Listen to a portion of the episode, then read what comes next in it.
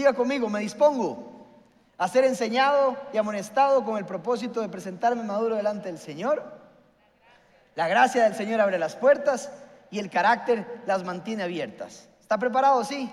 Prepare su corazón, esté dispuesto porque hoy es una buena mañana. ¿Está bien? Ok, empezamos a lo que vinimos, como decimos. Ok, estamos hablando de un tema muy interesante. Eh, yo le puse a esta enseñanza acceso directo parte 2. ¿Por qué? Segunda parte, como le quiera llamar. Porque hace como un mes tuvimos una primera parte que hablamos acerca del acceso directo, de cómo accesar a la presencia de Dios. Que tú se oye ese nombre, ¿verdad? ¿Cómo se accesa a la presencia de Dios? O al menos yo sé que cada uno de ustedes, ¿sí? Quiere accesar a la presencia de Dios. Esa es nuestra meta. Todos queremos estar cara a cara con Dios, ¿verdad que sí? Ok. Entonces, fuimos por un viaje y hablamos de una actitud del corazón que se ve reflejada, que se ve muy bien reflejada, o en un marco teórico, por ejemplo, como en el tabernáculo, que está en el Antiguo Testamento, que no es un método ahora a seguir, no hay que hacer los pasos ni el método a seguir, sino que es cada uno de esos métodos que Dios puso en aquel momento se tiene que ver reflejado en nosotros en una actitud del corazón. Y eso es extraordinario. Así que vimos el tabernáculo. Y el tabernáculo es el tabernáculo de Moisés en los tiempos de Moisés. Le llaman el tabernáculo de Moisés, pero no se debería llamar así. Se debería llamar el tabernáculo de Dios. ¿Por qué? Porque lo primero que tenemos que recordar es que no fue idea de los judíos, ni de los israelitas, ni ningún hombre. ¿Sí? Fue idea de quién? De Dios. Ellos, Dios los sacó de Egipto y empezaron a estar en el desierto por muchísimos años. Entonces acampaban en tiendas de campaña o tabernáculos, como usted le quiera llamar. Y acampaban y recogían los chunches y seguían avanzando. Y acampaban otra vez, recogían todo, se establecían por un tiempo y después recogían y se iban. Entonces Dios dijo, le dijo a Moisés, tengo una idea. Es más, quiero habitar entre ustedes. Yo seré su Dios voy a habitar entre ustedes y quiero que accesen y vivan conmigo. Hasta el día de hoy es exactamente lo mismo. Es el mismo deseo que quiere habitar entre su pueblo. Entonces, ¿qué hizo Dios? Agarró a Moisés y le dijo, venga para acá. Va a construirme una tienda de campaña o un tabernáculo. Y le va a hacer estas medidas, ¿ok? Con estos materiales cada material representa algo profético o algo de, la Biblia, de Dios que quiera que entendamos. Tiene muchísima riqueza. Es tanto detalle que no vamos a poder ver ni el 10%, nunca. Esto es estudio de estudio de todo lo que es el tabernáculo.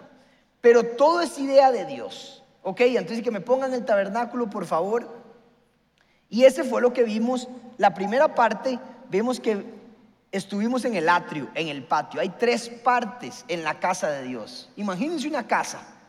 Y, había un patio enorme y donde estaba el altar del sacrificio. Después sigue el lavacro, que es la fuente de bronce.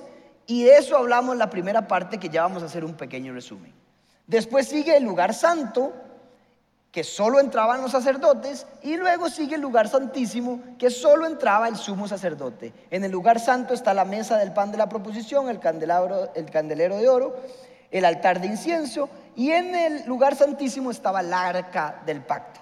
Muy bien, entonces, para hacer un resumen del patio, para los que no estuvieron, el patio, lo primero que tenemos que entender es que la puerta es Jesús. ¿Cómo se entra a la casa? ¿Cuál es la clave para entrar a la casa? Es por medio de Jesús. No entramos por medio de nosotros mismos ni por méritos de nosotros. Muy fácil. Ya eso casi que todos lo sabemos los que somos cristianos. Es por medio de Jesús, es ver a Jesús. Yo soy la puerta, dice. ¿Ok? Y vimos que Él era la puerta y explicamos un poco más. Si quiere más detalle, devuélvase la primera. Ok, y lo primero que hacemos cuando ingresamos es ver el altar del sacrificio. El altar era el pago de la deuda. Llevaban un animal, ¿para qué? Para sacrificarlo para el perdón de los pecados. Todos sabemos eso también. ¿Ok? Ponían ahí, ¿para qué? Era el primer prerequisito para ingresar a la casa, a la choza, como dice don Ale. Y entonces, cuando queremos ingresar, tenemos que quemar algo. Ahora, ahora ya no ya no hay que poner ningún animal, ¿sí o no? Ya no hay sacrificios que dar, ¿verdad que sí? Todos sabemos eso. Pues culturalmente lo hemos aprendido así, pero está mal. Si hay algo que quemar. Es más, Romanos dice, tomando en cuenta la misericordia, la infinita gracia de Dios, preséntense ustedes mismos como sacrificio vivo delante de Él. Entonces, ¿qué está diciendo? Es cierto, ya no hay que pagar, ya no hay que poner un animal, ni hay que poner nada, pero hay que poner nuestra propia vida. Siempre hay algo que quemar. Por eso les dije cuando los preparé en la oración, arrepiéntanse, pónganse a cuentas con el Señor. Porque es como que alguien pague una deuda y usted no quiere aceptar. Cuando usted no pone su vida como sacrificio, usted le está diciendo a Jesús, su sacrificio no sirve para nada. Por eso me arrepiento todos los días y es un prerequisito para ingresar a la presencia de Dios. Yo tengo que poner no solo mis pecados, sino también mis deseos, mi vida. Yo soy el sacrificio ahora. Y es lindísimo, es interno. Es una cuestión de humildad, de reconocer que Jesús es el que me lleva a su presencia. ¿Sí? Entonces, ¿cuántos de nosotros hemos fallado en eso? Tenemos que poner nuestra vida como sacrificio. Esa es la primera parte. Luego podemos pasar a la segunda parte, que es el lavacro, que es la fuente de bronce. Y la fuente de bronce hablamos de que era, representaba el ministerio de la palabra. O sea, representa la Biblia, su palabra, lo que está escrito es la fuente de bronce, el lavacro.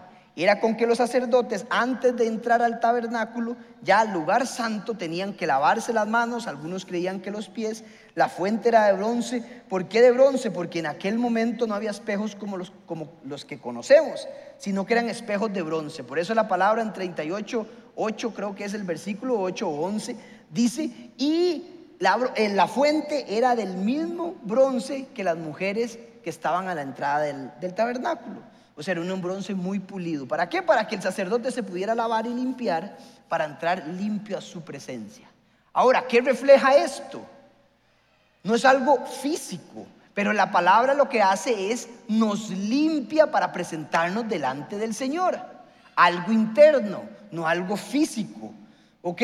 Nuestra palabra debe ser el reflejo, el espejo con que nos comparamos. ¿Ok? No nos comparamos con alguien, sino con la palabra. Y no para hundirnos, sino para ser mejores. Eso representa la fuente de bronce. Entonces, cristiano que no lee la Biblia no puede ver a Dios. ¿Sabían eso? Vuelvo a repetirlo. Cristiano que no lee su palabra no va a estar cara a cara con Dios. No puede. Es más, con un versículo se los demuestro. Porque dice que sin fe es imposible agradar a Dios. Sin fe es imposible ver a Dios. Sin fe nadie va a ver a Dios. ¿Y cómo se obtiene la fe? Dice la palabra, la fe viene por el oír y el oír por escuchar y leer su palabra. ¿Qué quiere decir? Que usted nutre su fe se alimenta su fe leyendo la palabra. Cristiano que no se limpia y que no se baña todos los días, no verá a Dios. Por eso en las bienaventuranzas, en el Sermón del Monte, Jesús agarra y dice en Mateo 5:8, dice, bienaventurados los limpios de corazón, porque ellos verán a Dios. ¿A quiénes verán a Dios? Los de limpio corazón. ¿Cómo limpio mi corazón? Cuando leo su palabra. Si no entendemos que el cristiano tiene que leer la palabra, es muy difícil que entre al lugar santo. Esto es escuchar su palabra. Esto es nutrirse de fe. Pero una vez a la semana no es suficiente. Necesitamos que sea individual. La cómo le quiere enseñar a usted cómo accesar a la presencia de Dios. Y tienen que leer su palabra, tener momentos con Él, para limpiarse, para bañarse. ¿Estamos claros? Ahora, estamos en el patio, como les dije.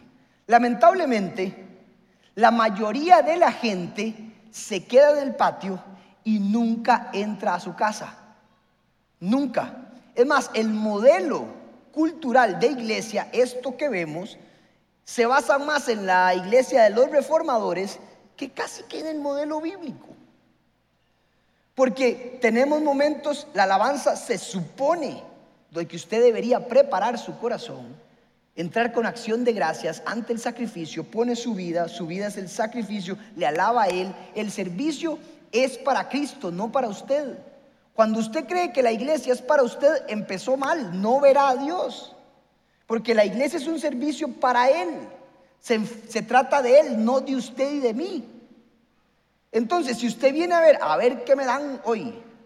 No, yo vengo a ministrar a Dios. ¿Cómo que a ministrar? Sí, yo vengo a adorarlo a Él. Por eso aquí tenemos canciones de adoración que preparan el corazón. Se tiene que cantar acerca de Jesús, de la cruz, de lo que Él hizo para preparar mi corazón, porque es el primer paso. Luego, ¿qué pasa?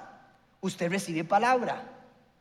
Esto, a veces soy yo, a veces don Sixto, a veces don Ale, doña Flora o todos los demás. Entonces usted está teniendo su palabra, pero lamentablemente luego agarramos los chunches y jalamos para cada uno para su casa.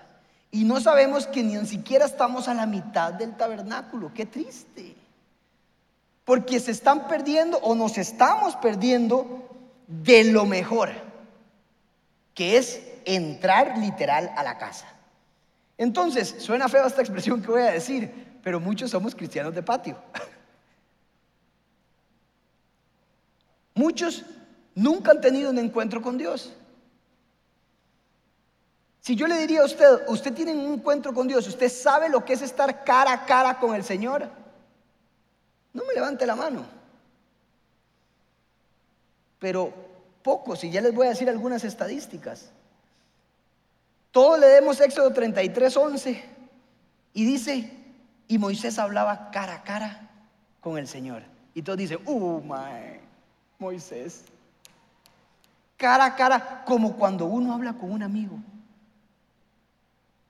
¿Se pueden imaginar? Ahora les quiero decir algo para motivarlos. Eso se puede hacer todos los días. Dios está dispuesto a que usted lo vea a Él cara a cara. Un momento íntimo como lo hacía Moisés. Por algo Josué, que lo veía, Moisés agarraba, entraba, hablaba y se iba y le iba a comunicar al pueblo y le decía, Josué, Josué, y Josué, en la entrada, Dice la palabra en 33.11, Éxodo, léalo. Y Josué no se movía de ahí. Se quedaba hipnotizado. Por eso el salmista dice, es mejor estar un día a tu puerta que mil años fuera de ella. Le pregunto, ¿ha experimentado usted un cara a cara con Jesús? Jesús no vino a hacernos cristianos de patio. No vino solo a salvarnos, eso es una puntita. Vino a conocerlo usted, a que tenga una relación con Él. Si usted se queda en el patio, entonces se perdió de la mejor parte. Tenemos que saber quién es Dios cara a cara, podemos verlo. Y eso es lo que vamos a ver a continuación. Hoy necesito que usted le crea que no es solo adorar y escuchar palabra. Hay momentos de intimidad importantes, que es lo que el Señor quiere para su vida que es donde pasan las cosas que ya vamos a ver. ¿Ok?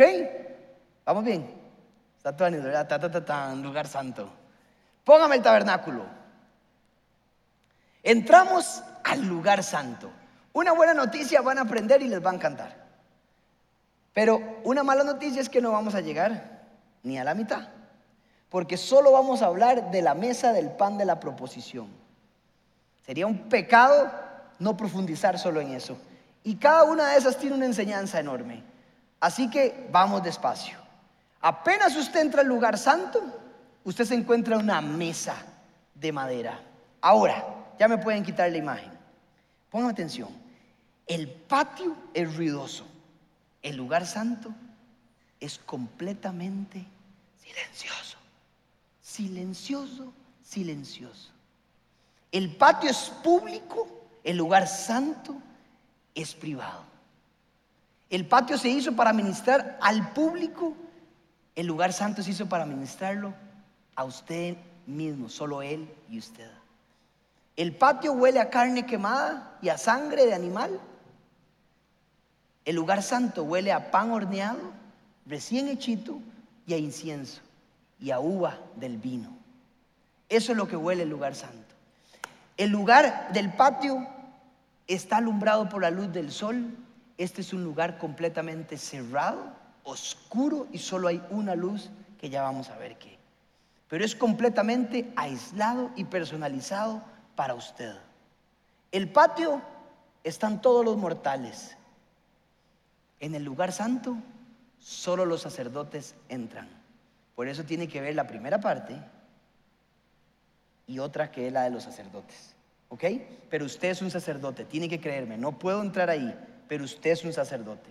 Pero este solo está reservado para los sacerdotes. ¿Ok? Pregunta, ¿quiere quedarse en el patio?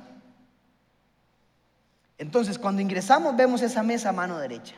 Una mesa de 90 centímetros de largo, 45 de ancho, 60 de alto. Es bajita, porque no tienen sillas. Son almohadones, ellos se sentaban en almohadones. ¿Ok? Tiene un diseño en el centro de oro, una corona de oro que representa el señorío y el reinado futuro de Jesucristo. ¿Mm? Después tiene 12 platos, 12 copas de vino, cada uno con un material específico que representan las 12 tribus de Israel. Y aquí solo hay oro. En el patio hay bronce que representa juicio y la humanidad. En el lugar santo solo oro que representa la deidad. Cuando usted entra ya no hay pecado. Cuando el hombre entra ahí es el hombre recubierto de deidad. Es literalmente usted sin pecado, se, se lavó, se limpió, pagó la deuda y ahora entró con el rey de reyes y señor de señores cara a cara. Tanto que Moisés cuando salía la gente le decía, su cara algo tiene, resplandecía. ¿Quién sabe cómo era eso? Pero algo tiene. Entonces, entramos a ese lugar santo. ¿Y qué significa la palabra? La mesa de la proposición. Entonces, la palabra en el hebreo, que es muy interesante, se llama lekhem. Bueno, se dice lekhem, que los eruditos lo han interpretado como el pan de la presencia. ¿Qué significa? El pan por el cual Dios mismo se presenta. O sea, podríamos decir, literalmente, podríamos decir, el pan es Jesús que se come cara a cara con Él en intimidad. ¡Qué extraordinario! Es estar a la mesa con Jesús. No sé si usted algún día estuvo enamorado o si sigue enamorado de su esposa, espero que sí. Pero cuando están en el aniversario era cuando usted solo estaba embobado ahí. Y llegaba el mesero, ¿qué quiere tomar? Lo que sea, lo que sea, traiga y usted estaba enfocado en ella, ¿sí o no? ¿Les ha pasado?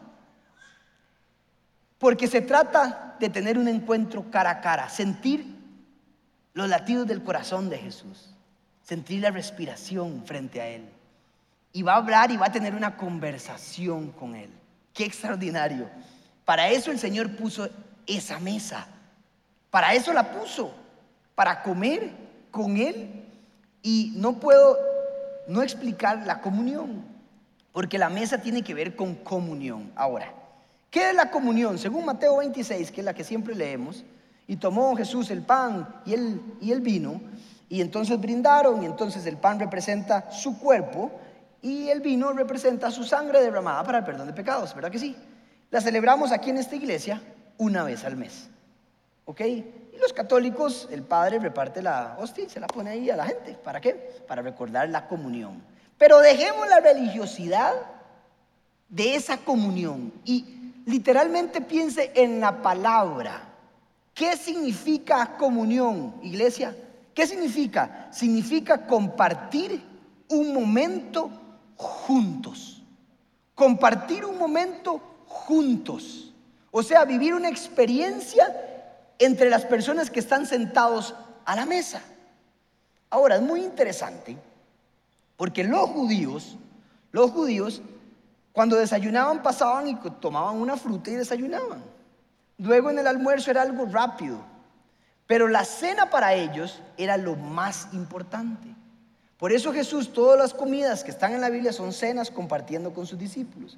Porque la costumbre era que a la hora de la cena toda la familia o los amigos o la reunión, había una comunión, se sentaban, por eso se llama la comunión, Religiosamente creemos que es el pan, pero es más una experiencia. Me encantan las familias donde la gente dice, aquí se come sin el celular. Y aprende a tener una relación en la mesa. Porque en aquel momento no habían teléfonos, no habían computadoras, no habían partidos, no había tele. Ahora ni siquiera podemos compartir con los nuestros que estamos aquí. ¿Cómo vamos a compartir con el Señor? Ni siquiera tenemos metido el chip en el cerebro de que la mesa es para compartir. La pregunta es, ¿real? Ni siquiera lo hacemos así. ¿Cómo lo vamos a hacer con Jesús? No hay momentos de intimidad. Los científicos y la gente experta dice, el problema de la humanidad, de las relaciones, es que ya no hay momentos íntimos entre la gente. No hay comunión. Todo es Facebook, todo es que me vean, toda la foto aquí. Entonces los niños, los jóvenes, los adultos están comiendo sin compartir realmente, sin vivir una experiencia. Sean los papás que le enseñan a sus hijos que en la mesa se comparte. Y me pasa a mí. Yo salgo a las nueve de predicar entre semana y llego y todavía me están escribiendo y estoy comiendo y a veces empiezo. Y me dice mi esposa, ¿podés dejar el celular, por favor? ¿A cuánto les pasa? O algunos comiendo con la esposa y trabajando. No, mi amor, estoy trabajando.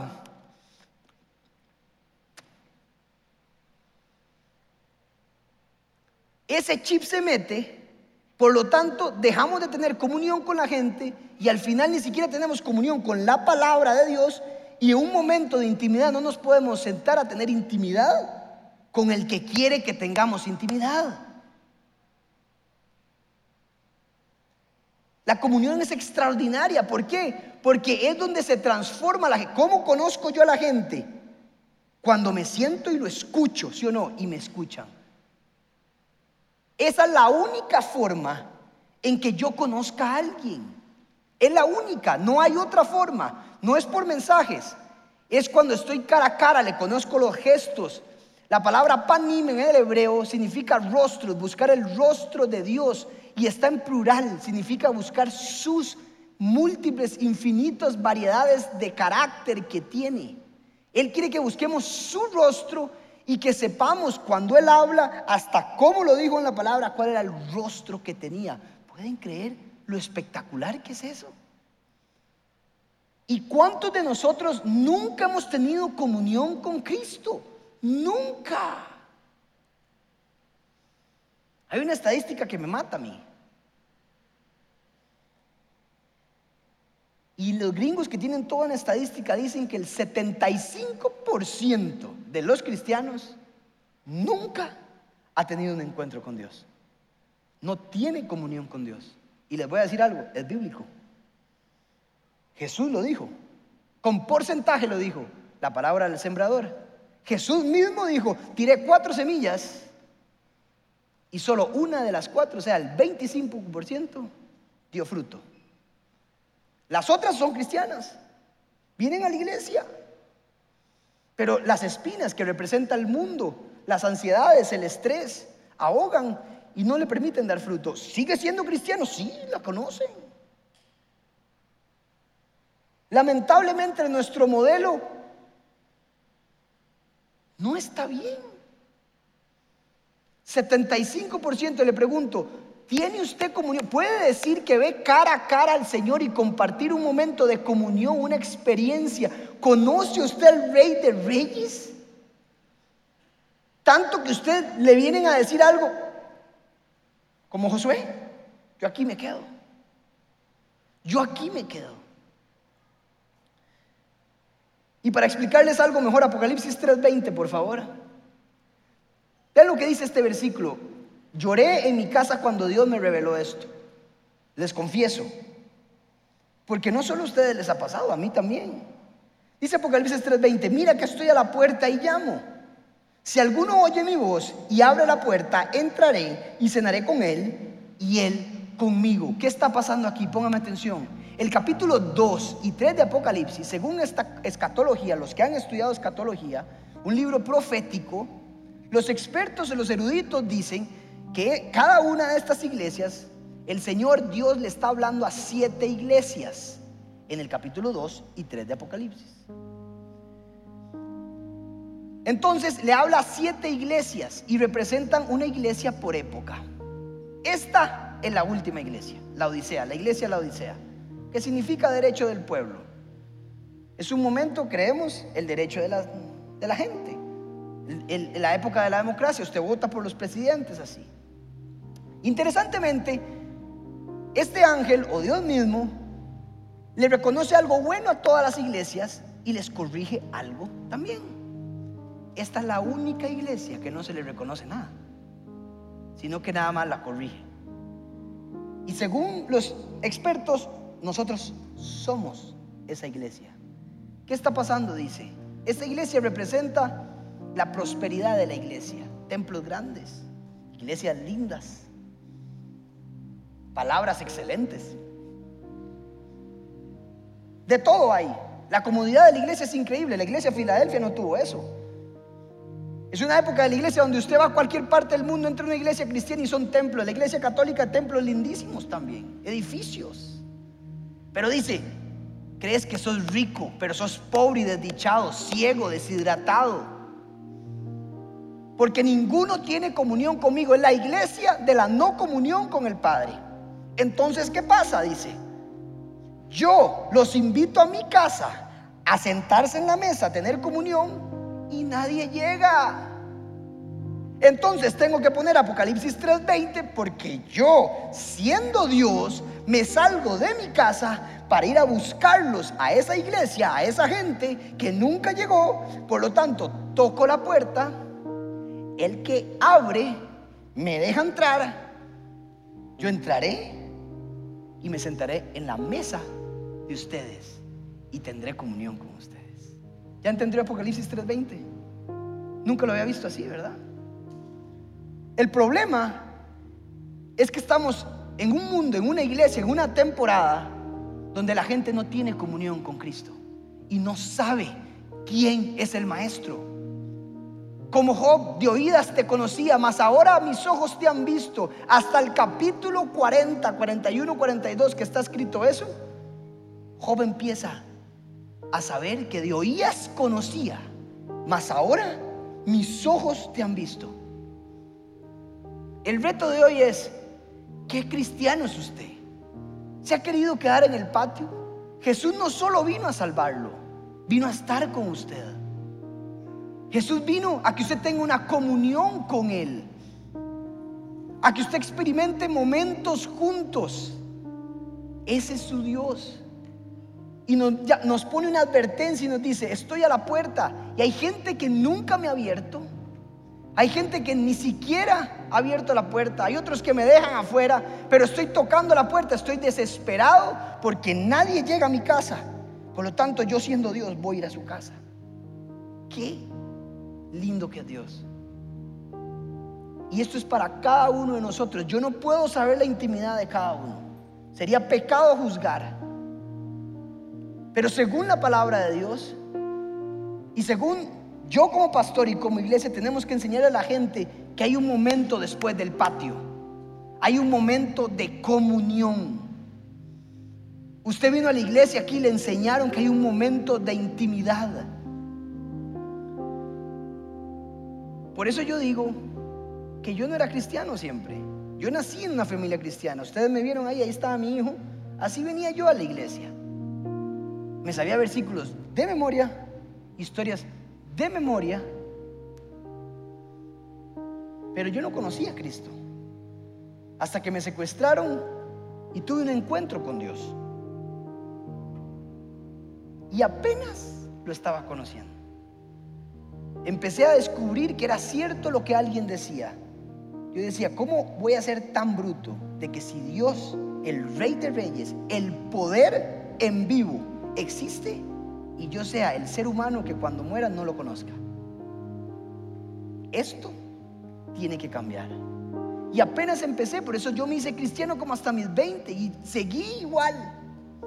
Hasta que empecé a tener una relación, una comunión. Todo lo que soy, iglesia, todo lo que yo soy, se lo debo a Él. Yo no iba a ser así. Yo, estoy seguro que a mí me quitan a Jesús y el Espíritu y yo no, no, no llego a donde estoy. Todo lo que soy se lo debo a Él. Sus momentos de comunión me transformó. Mi esposa es testiga. Yo todos los días quiero mejorar. Pero todos los días voy delante de Él. Me arrepiento, le doy mi vida, leo su palabra, tengo comunión. Y eso es lo que pasa.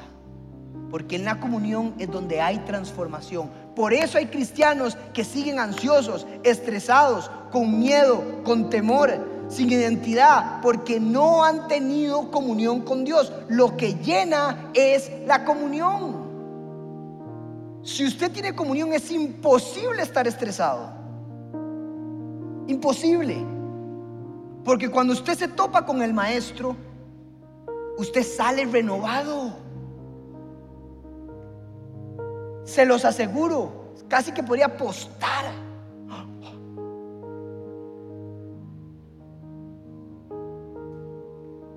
No pueden haber cristianos estresados y con miedo. Eso no dice la palabra. ¿Ha salido usted de una reunión buena o mala? Sale mala y usted llega estresado a su casa. Con clientes estresado, pero sale de una reunión buena, usted sale con esperanza, motivado.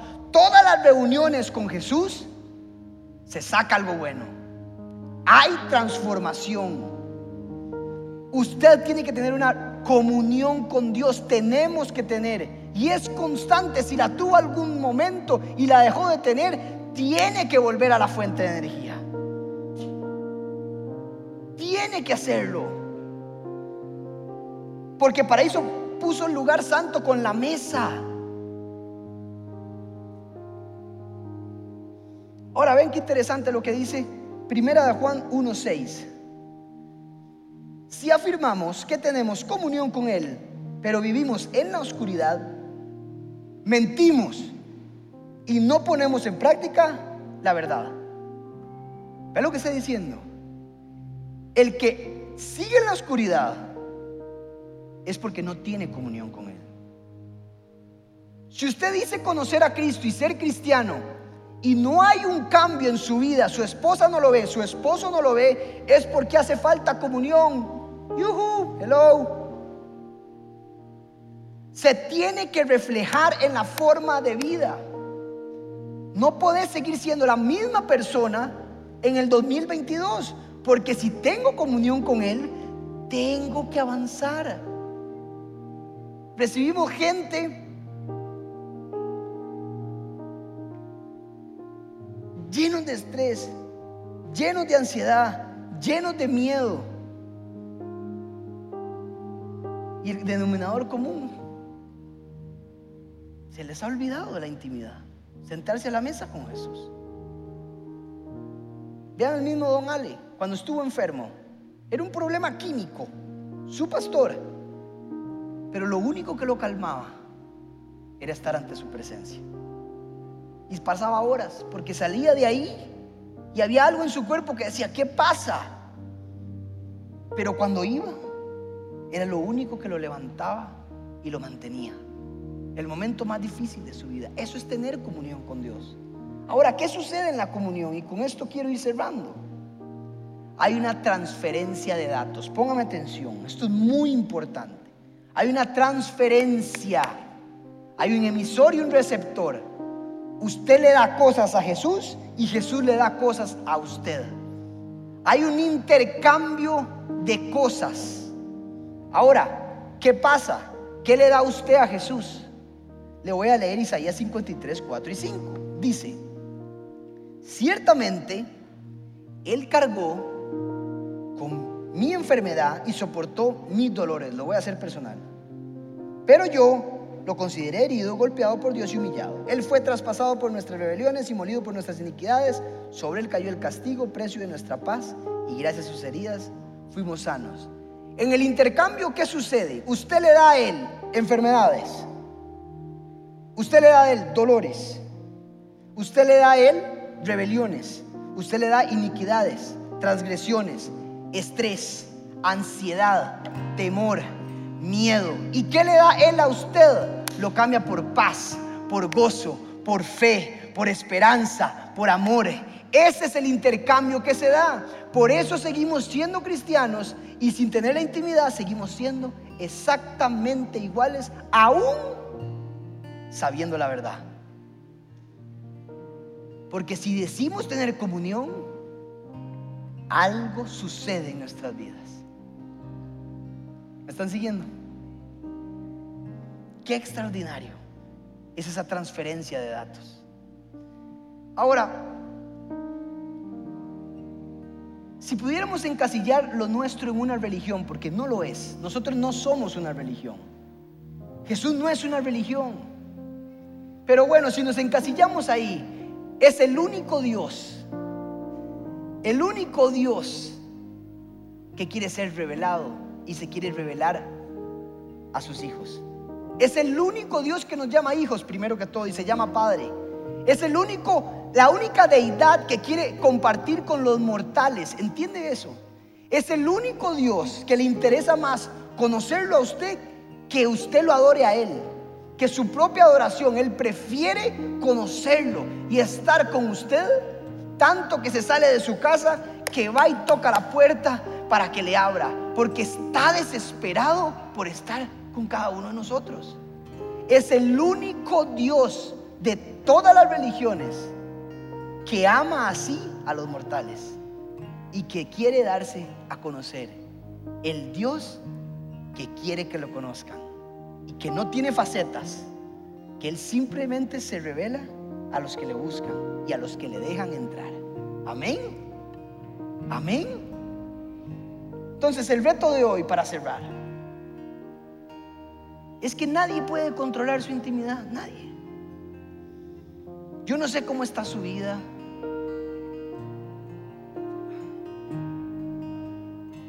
Yo no sé cómo está usted interiormente. Puedo sentir el Espíritu porque está viniendo a visitar a gente, está tocando la puerta. No sé cómo es su cristianismo, pero ábrele la puerta. Y Él dice, y te voy a revelar una vida y una vida en abundancia. Porque yo no vine solo a salvarte, vine a darte vida en abundancia, vine a darte propósito, vine a darte éxito, vine a darte amor, plenitud en tu alma. Yo soy el que sano el alma, dice el Señor. Ese soy yo. Ábrame la puerta y verás que vas a vivir tus 70, 80, 90, 100 años como los grandes. Porque yo no solo vine a salvarlo, yo vine a tener comunión con cada uno de mis hijos. Cierre sus ojos, por favor.